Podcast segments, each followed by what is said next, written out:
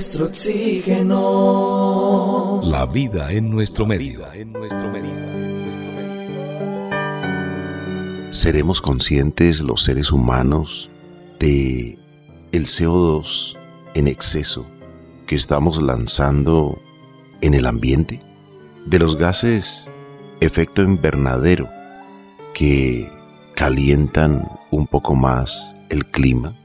Recordamos las palabras del químico Mario José Molina, quien estuvo en este programa de radio y nos contó que los clorofluorocarbonos estaban de moda y que cuando él descubrió con su equipo interdisciplinario que estaban dañando la capa de ozono, empezó a advertirlo, a publicar, pero que en muchas partes se burlaban porque esos gases estaban en plena moda, estaban siendo usados en congeladores, aires acondicionados, neveras, se habían popularizado en el mundo.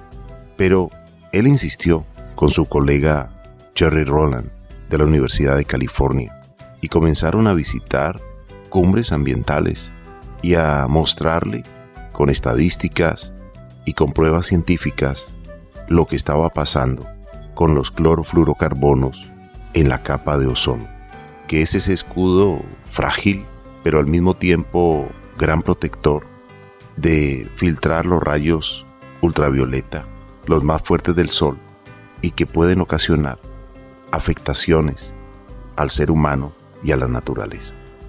Afortunadamente le prestaron atención cuando la NASA, gracias a la exploración espacial, comprendió lo que era el efecto invernadero, observando a Venus y realizando otras investigaciones sobre la Tierra a través de los satélites. Y allí logró importancia lo planteado por el doctor Mario José Molina, tanto así que le reconocieron con el Premio Nobel de Química del año 1995. En una de las cumbres ambientales, en la de Montreal, se fijó un plazo de 12 años para disminuir los clorofluorocarbonos y dejarlos de utilizar y reemplazarlos por otros gases menos nocivos a la capa de ozono. Luego nos reportó el profesor Mario José Molina que la capa de ozono se había recuperado, aunque el efecto de estos gases clorofluorocarbonados duraban realizando un efecto dañino durante más de 70 años. Pero hay soluciones si realmente se presta atención y de manera activa se trabaja sobre los gases de efecto invernadero, el CO2 y muchos otros que afectan el clima en nuestro planeta. Hay una meta para el año 2050 en los compromisos mundiales establecidos en el Acuerdo de París. Hay una hoja de ruta. Reducir en un 15% las emisiones de gases de efecto invernadero a 2024. Muchas ciudades están trabajando activamente para lograrlo en esa tarea de responsabilidad mundial en un 50% al 2030 y lograr y obtener la neutralidad en carbono en 2050. Ojalá se puedan lograr estas metas lo más pronto posible con acciones sinceras, verdaderas y que las futuras generaciones reciban el beneficio de la suma de voluntades para lograrlo. Nuestro oxígeno por todo el ar con Carlos Ramírez. Nuestro oxígeno. Damos la cordial bienvenida a ustedes. Gracias por sintonizarse con nuestro oxígeno y saludamos a Marian. Bienvenida. Carlos Alberto, muchas gracias. Un saludo cordial para usted y para todas las personas que nos escuchan. Qué importante es hablar también de la compensación cuando algo está ocurriendo, como fueron en su momento los clorofluorocarbonos y se actuó en ese momento. Y ahora con este tema de el dióxido de carbono en la atmósfera, pues existe la compensación de huella de carbono, que es la financiación de un proyecto ambiental que reduce las emisiones de gases de efecto invernadero a la atmósfera. Y se suele utilizar como medio para alcanzar la neutralidad de carbono, es decir, un punto de equilibrio teórico entre la cantidad de dióxido de carbono debido a una actividad concreta y la cantidad de dióxido de carbono reducida, pues gracias a un proyecto financiado. Y de lo que se está hablando hoy en día es de las tipologías de los proyectos que están trabajando en la reducción de emisiones de dióxido de carbono. Por ejemplo, en el tema de la compensación de carbono, pues consiste en la financiación de proyectos como proyectos forestales, donde se promueve el secuestro y la absorción de dióxido de carbono por los suelos y los bosques forestales. También los proyectos de energía renovable que permiten una producción de energía más limpia y la sustitución de energías contaminantes por una energía verde y los proyectos relativos al uso racional y eficiente de la energía, que es donde se desarrollan tecnologías limpias y sostenibles para producir electricidad, frío y calor para aumentar la eficiencia industrial y también limitar el consumo de energía en el transporte y la construcción. Esto que acabo de mencionar son solo ejemplos, que se están trabajando en la actualidad de manera macro para lograr una reducción de los gases de efecto invernaderos, una reducción en cuanto a la cantidad de dióxido de carbono que tenemos en este momento en la atmósfera, porque si no se actúa ahora, pues de lo contrario, podríamos terminar casi que incinerados porque los niveles suben y suben cada día más. Para muchos un grado, eh, medio grado o dos grados, pues no significa mucho. El verano pasado estábamos en 28, esta vez vamos a estar en 30, no interesa. Pero el tema es que esto tiene una gran incidencia. Empezamos a ver lugares donde hay más precipitación y donde también hay más sequía, donde empiezan con los cortes de agua, con los cortes incluso también de energía, entonces, es curioso ver cómo aún estos proyectos tan macro le apuntan a lo mismo, a la siembra de árboles, acciones que también podemos realizar de manera individual. Cambio climático significa que podemos tener temperaturas extremas. Y usted bien se refería, Marian, a algunos países en Europa que sobrepasaron los 40 grados centígrados de temperatura. Es demasiado calor, pero en la estación de invierno hemos podido observar gélidos, fríos, clima por debajo de menos 40 grados centígrados y un poco más, bajo cero. De verdad que es una verdadera catástrofe. Y los registros estadísticos son cada vez más extremos. Por lo tanto, creo que como seres humanos tenemos que prestarle atención a este lenguaje de la naturaleza. James Lovelock, en una conferencia de científicos, eh, dio un campanazo de alerta al decir de que el superorganismo vivo más grande que existe sobre el planeta Tierra era el mismo planeta Tierra y que nos estaba entregando muchos mensajes para decirnos cuando hay calor que tiene mucha fiebre y cuando tiene frío se le está bajando demasiado la temperatura. Y nosotros vivimos en él, en este superorganismo vivo que se mueve en muchos momentos, que tiene volcanes, que pueden ocurrir muchas cosas, pero pareciera que no nos importara a veces el planeta, somos muy descuidados y la prueba está en todas las mediciones que están siendo extremas cada vez más en los termómetros, en los indicadores del clima. Por eso la invitación siempre es a que realicemos no solamente compromisos mundiales, sino también personales. ¿Cuál es el impacto negativo que mis acciones están causando al planeta, al aire, al clima. Y si podemos reducir el uso de combustibles fósiles, como usted bien lo decía, Marian, hace un momento, ahorrar energías en vez de encender un motor, caminar o cambiar a la bicicleta en lo posible. Y las autoridades proteger al ciclista, que hayan corredores de bicicletas, de ciclistas, con seguridad únicamente para ciclistas, respetados por los automovilistas y los motociclistas, que son motores a combustión. Hay vehículos cada día más eléctricos, hay vehículos híbridos, y es la transición para llegar al vehículo de hidrógeno o el vehículo que funcione totalmente eléctrico con diferentes energías, solar, agua, aire, cualquiera de las energías limpias para producir al mismo tiempo emisiones limpias. El Acuerdo de París es muy claro y habla sobre la neutralidad del carbono y vale la pena preguntarnos qué acciones puedo realizar en cada día, hoy, en las próximas 24 horas, qué voy a hacer.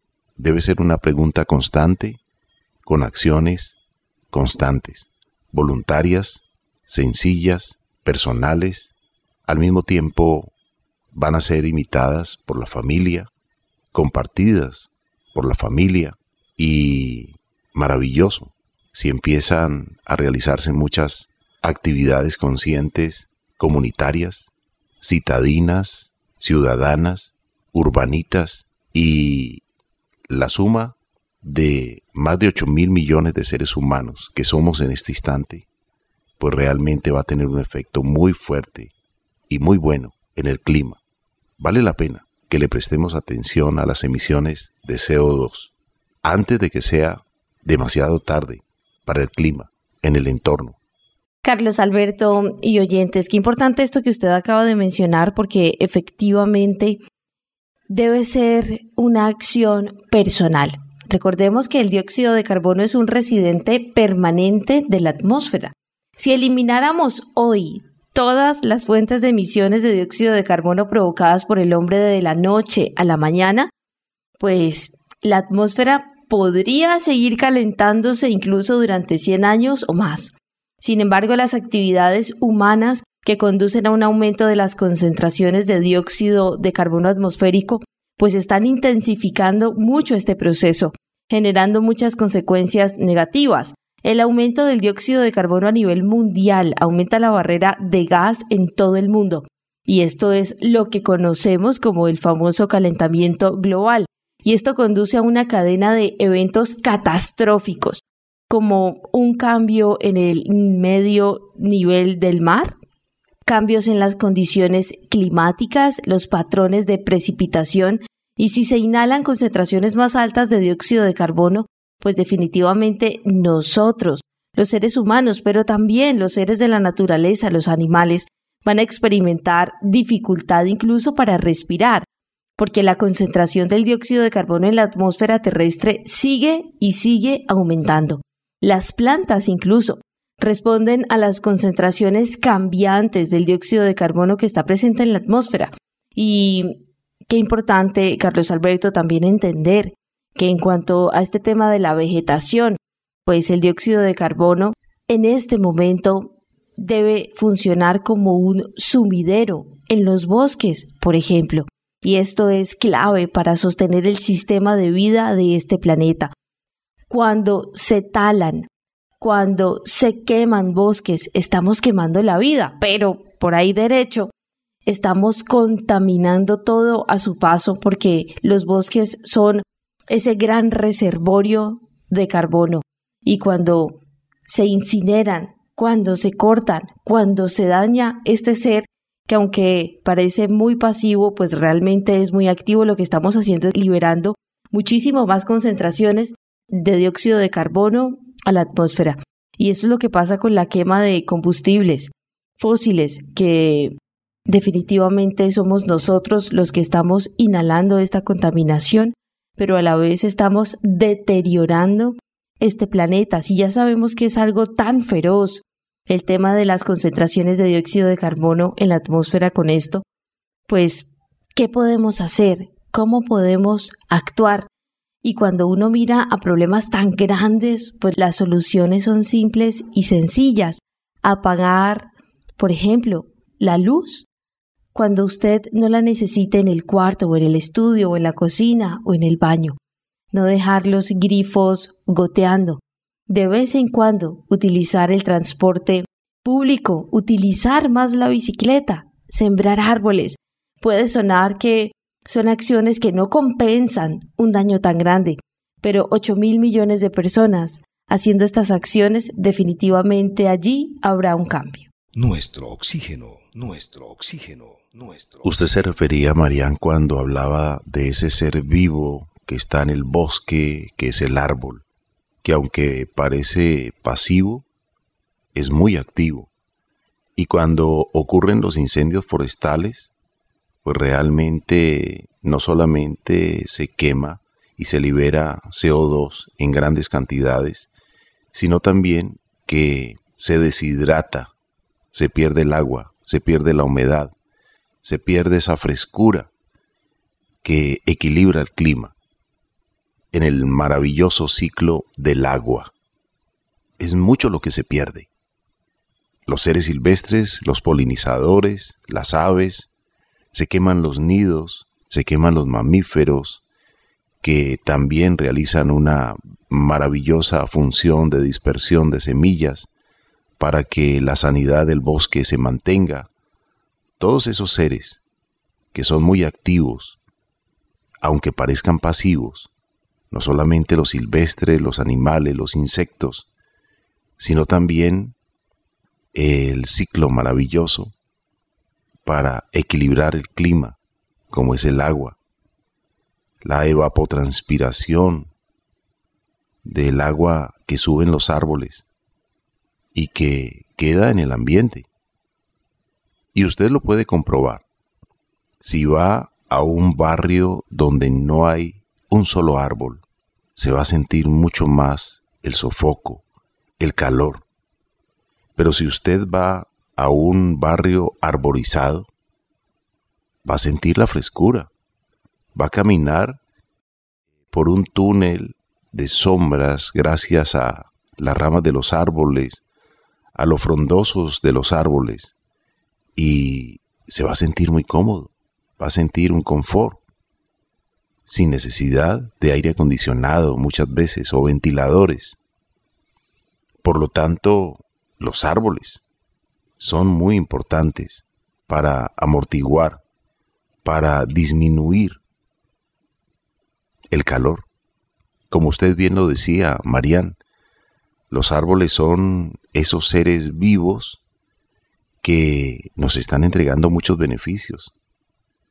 Si desaparece, digamos, un bosque, ese bosque que está frente a una ciudad es barrera contra el viento, es barrera contra la contaminación, es un filtro de carbono por oxígeno.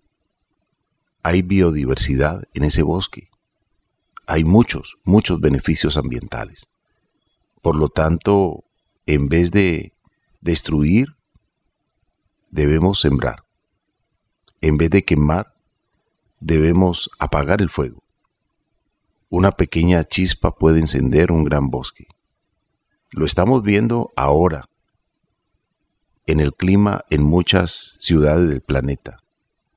Basta solo con mirar las noticias en verano, en los países donde hay estaciones muy fuertes. Los registros de las temperaturas no estaban en la historia, en la historia cercana, tanto en calor como en frío. Basta mirar las noticias para saber qué está pasando con el clima qué está ocurriendo como consecuencia de las emisiones de CO2.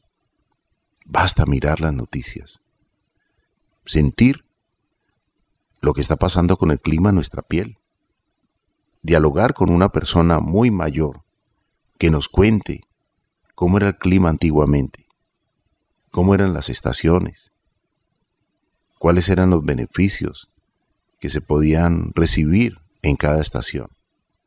vale la pena consultar un poco la historia y saber que el equilibrio del planeta es maravilloso. El desequilibrio puede ser extremo, con clima extremo.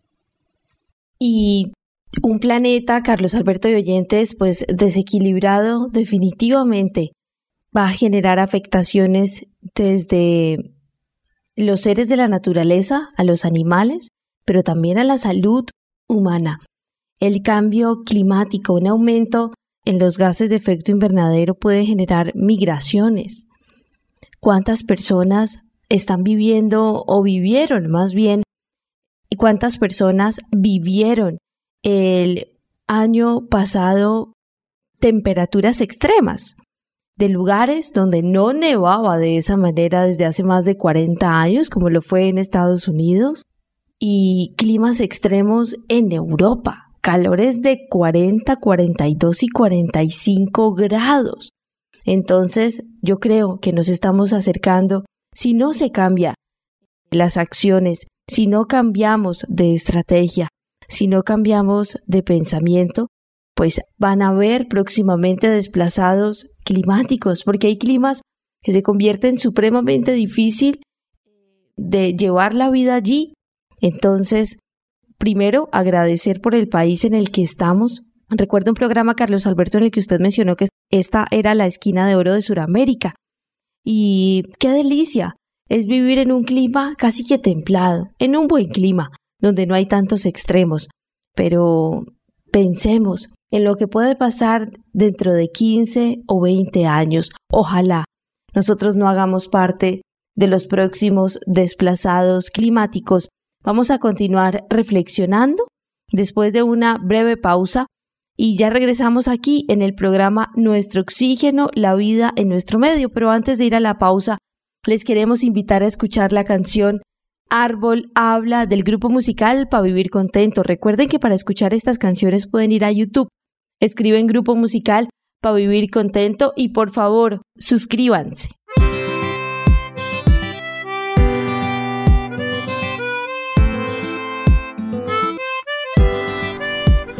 Te espero con un ramo de flores, no solo en primavera, sino cuando me baño de amor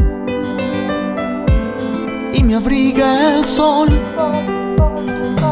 Me convierto en respiración, reflejo de paciencia. Soy frescura, soy color. Soy refugio de amor. Y me preguntan por qué no otoño Pierdo un poco el color de mi ser, de mis ropas estoy desnudo, pero soy fuerte, estoy vivo,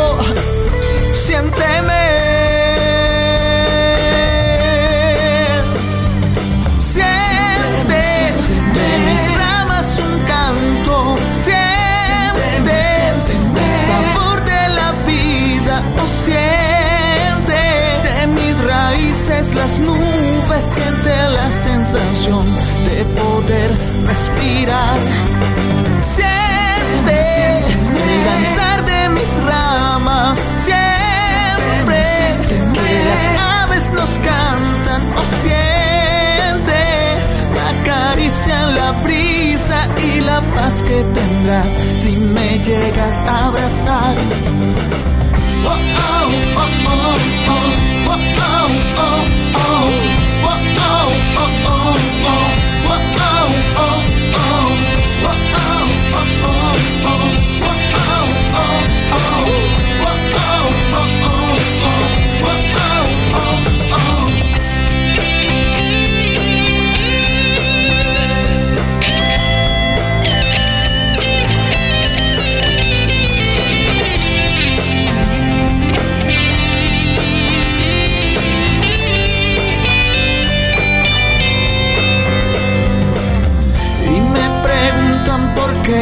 otoño. Pierdo un poco el color de mi ser, de mis ropas estoy desnudo, pero soy fuerte, estoy vivo. Siénteme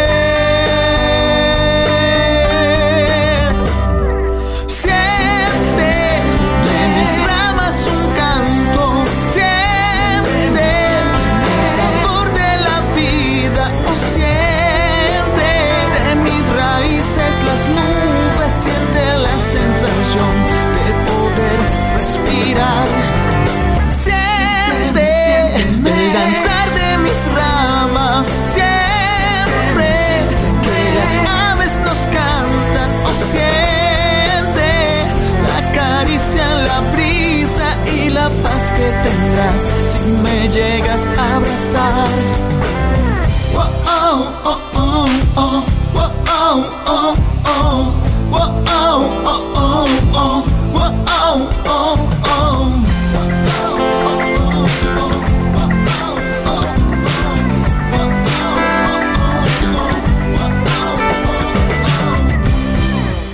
Escuche el latido de los bosques. Estos ofrecen alimento y medicina, protegen el suelo, cobijan a muchas especies, ofrecen servicios ambientales que se pierden con la deforestación. Cuidemos nuestros bosques. Nuestro oxígeno. La vida en nuestro medio. Porque aire limpio quiero respirar.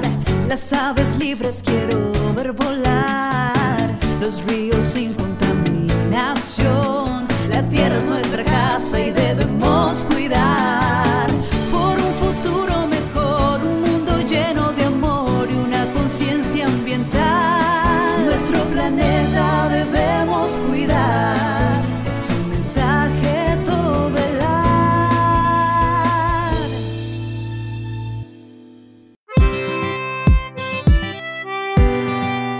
Alberto Ramírez está presentando Nuestro Oxígeno. La vida en nuestro medio.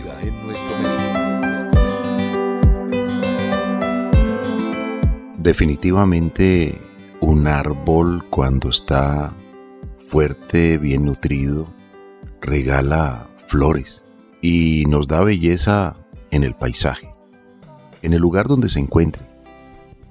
También algunos son aromáticos y entregan aromas deliciosos que atraen abejas, aves, para la polinización, para la fertilidad vegetal. El equilibrio y la belleza de la naturaleza son maravillosos.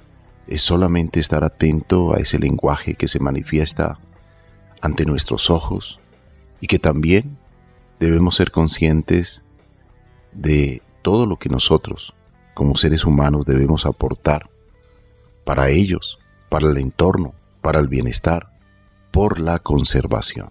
De nada sirven las buenas intenciones si no hay acciones. Marian, hablemos de esas acciones tan sencillas, cotidianas, que se pueden realizar. Hablemos de una de ellas que realmente puede hacer usted, o puedo hacer yo, o puede hacer él o ella. Lo más importante es que nos sumemos en voluntades para ser cada día más amables con el ambiente, con el clima, con nuestro planeta, con nuestra casa común. Carlos Alberto, y todos definitivamente como grupo podemos hacer esta acción y es sembrar árboles, porque sembrar un árbol es sembrar vida. Y esto es lo que permite incluso mitigar y reducir en parte las emisiones de dióxido de carbono presentes en la atmósfera. Y es que un colombiano promedio puede emitir al año 1,6 toneladas de dióxido de carbono, una cifra que debe disminuirse para lograr la apuesta ambiciosa del país y es reducir el 51% de gases de efecto invernadero al 2030 y alcanzar la carbono neutralidad al 2050. Y este promedio colombiano, pues según información del Banco Mundial, está incluso por debajo del promedio mundial porque por persona es 4,47 dióxido de carbono per cápita del de la Unión Europea, que es 6,4 dióxido de carbono per cápita en Estados Unidos, un estadounidense promedio pues emite 15,2 dióxido de carbono per cápita y con respecto a las emisiones generadas en América Latina y el Caribe, pues es 2,6 dióxido de carbono per cápita y Brasil 2,0 dióxido de carbono per cápita. Y nosotros, pues casi que somos los que menos contaminamos de la región, solo 1,6 per cápita de dióxido de carbono, pero de alguna manera esta cifra tiene que calar en nuestra mente y entender que sí se necesitan y se requieren todavía esfuerzos de educación ambiental, porque necesitamos lograr esos niveles que permitan la estabilidad. Entonces, hay acciones que suman y aunque es un reto ambiental para todos, significa cambiar algunas acciones. Por ejemplo, si puedo movilizarme en bici, hacerlo. Este es un transporte súper ecológico. Si puedo, de alguna manera, reducir, reciclar, reutilizar, hacer una adecuada disposición de los residuos con el código de colores actual de nuestro país, el blanco, el negro y el verde, hacerlo. Usar medios de transporte bajo o cero emisiones, como lo mencionábamos ahora, la bicicleta, los carros eléctricos o caminar. También buscar que puedo reutilizar en vez de volver a comprar, hacer compostaje con los residuos, aprovechar la luz natural al máximo y así sustituir tener bombillos prendidos todo el día. También comprar productos locales, utilizar bolsas reutilizables, cocinar con ingredientes variados, aprovecharlos al máximo. También pensar un poco en la soberanía alimentaria, Recuerdo en este momento, Carlos Alberto y Oyentes, una entrevista que le hicimos a un grupo de chicas que se encargan de ser guardianes de semillas y es que a veces consumimos siempre lo mismo. Si consumiésemos todo lo que nuestro país produce, lo que las personas tienen allí tan disponibles en los mercados orgánicos, pues cocinar sería muy chévere porque van a haber ingredientes muy variados. A veces buscamos el producto de exportación que genera más emisiones por el tema del transporte. También qué importante es tener un termo propio para quienes toman muchísima agua y no estar comprando botellas de plástico de un solo uso. Y también compartir un podcast, compartir incluso una canción, un curso, un video que hable de educación ambiental. A veces de esta manera es que se generan cambios cuando compartimos información valiosa y hoy en día hay muchos formatos para hacerlo. Sumemos nuestra voluntad a las fundaciones que están sembrando árboles, árboles en la ciudad, para restaurar un poco la frescura de la ciudad, compensar un poco los gases que se emiten en la ciudad de diferentes fuentes sea vehículos, motocicletas, vehículos de servicio público, transporte pesado, maquinaria de movimiento de tierra, industria. Por lo tanto, tenemos un compromiso, sembrar árboles, reducir las emisiones. Si no necesitamos encender ese motor, no encendamos ese motor, no movilicemos ese vehículo, movilicémonos a pie o busquemos una alternativa que realmente nos ayude a disminuir estos gases que van también con material particulado al aire, al aire que respiramos. Vale la pena ser conscientes de cuántas emisiones de CO2, de dióxido de carbono, estamos enviando a la atmósfera y cómo podemos compensar con siembra de árboles, conservación de los árboles que ya existen, sembrar especies nativas de cada ubicación geográfica. ¿Por qué es importante los nativos? Porque las especies nativas de la región geográfica donde usted se encuentra crecen naturalmente y estas variedades vegetales llevan millones de años adaptándose tanto a condiciones físicas como químicas del lugar donde usted vive.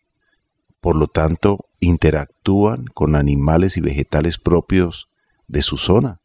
Además, son polinizadas por seres propios de esos sitios y hacen parte de sus cadenas tróficas.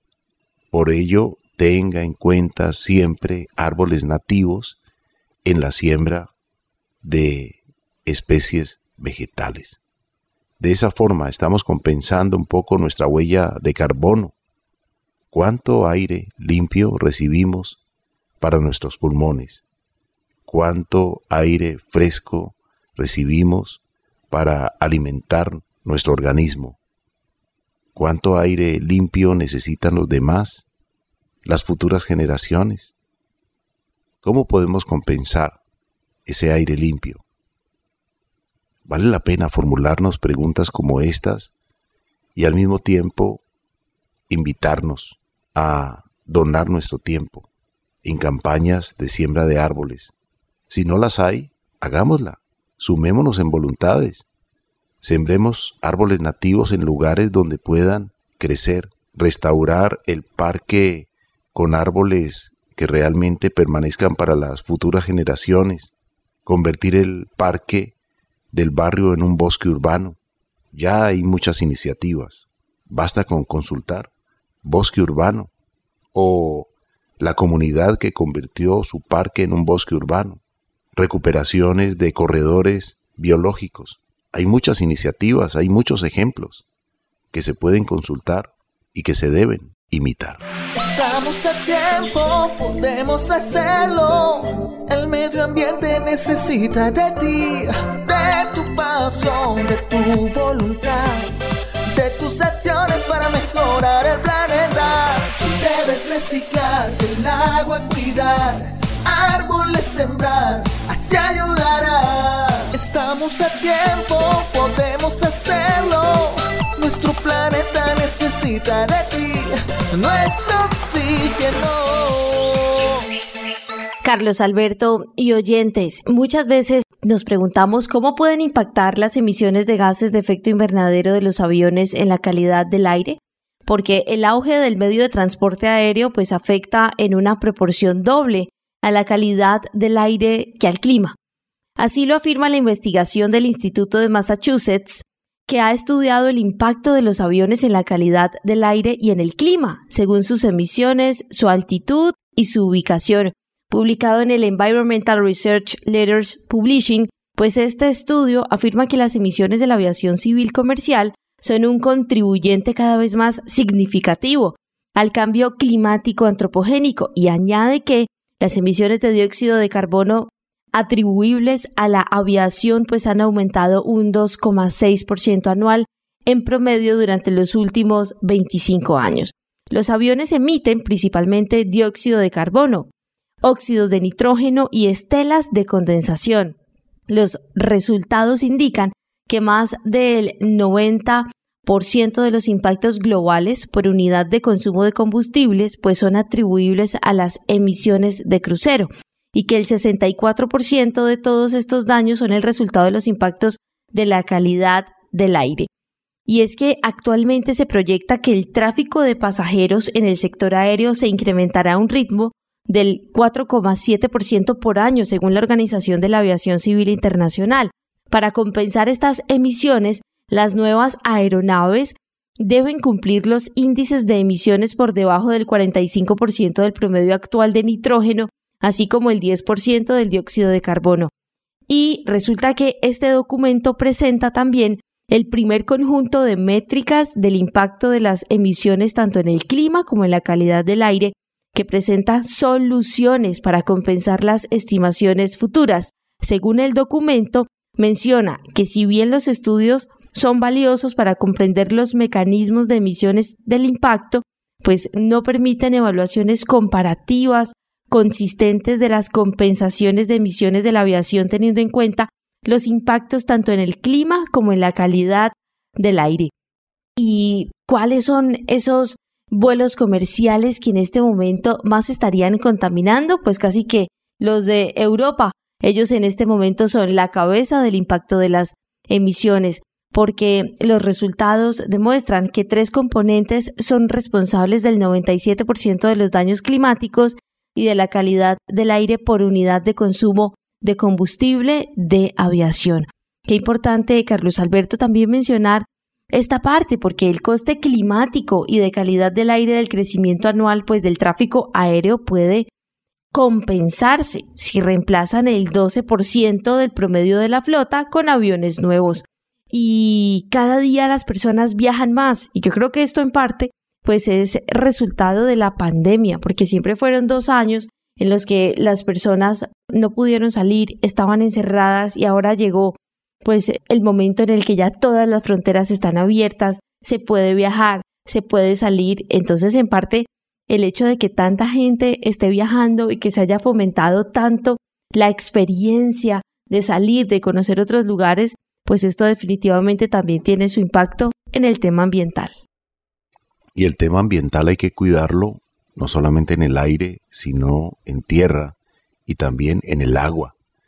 Sabe que los océanos son claves en la mitigación del cambio climático y los océanos influyen muchísimo sobre la vida cotidiana de todos los seres humanos. Son los mayores productores de oxígeno del planeta.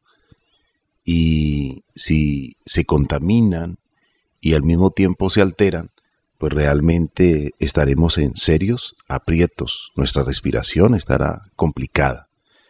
Vale la pena prestarle atención a las cumbres ambientales y a lo que estos científicos que llegan a exponer allí ante los gobiernos, ante los presidentes, ante los ministros, para que quienes administran los presupuestos y tienen que ejecutar acciones sencillas, citadinas, urbanitas, comunitarias, pues realmente lo hagan con la mayor sinceridad, cargados de conciencia, de amor por el planeta y la humanidad y los seres vivos.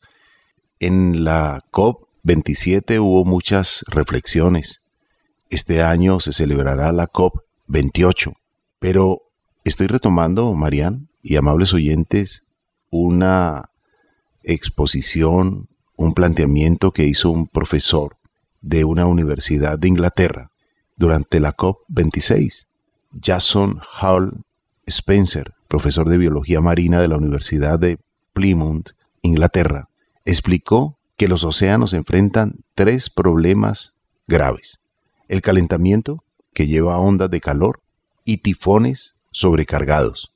La acidificación, que mata los organismos, y las zonas muertas, aquellas en las que el nivel de oxígeno es bajo debido a la polución, que se están expandiendo por todo el mundo. Para el experto, estos efectos ya son irreversibles. Abro comillas, pueden pasar miles de años para que podamos darle vuelta al reloj, pero por lo menos deberíamos dejar de empeorarlo, aseguró. Él también comentó que las salineras, que son los ecosistemas importantes para la adaptación, porque son muros contra las inundaciones y la mitigación, absorben carbono, han caído y se han destruido en un 85%, por lo menos en su región, en el Reino Unido. Además, las algas marinas disminuyeron 90% en los Estados Unidos, aunque reconoció que hay iniciativas esperanzadoras, pues se plantaron dos kilómetros de algas y se han diseminado hasta cubrir 36 kilómetros, lo que es un aumento importante aunque insuficiente, para la captación del carbono.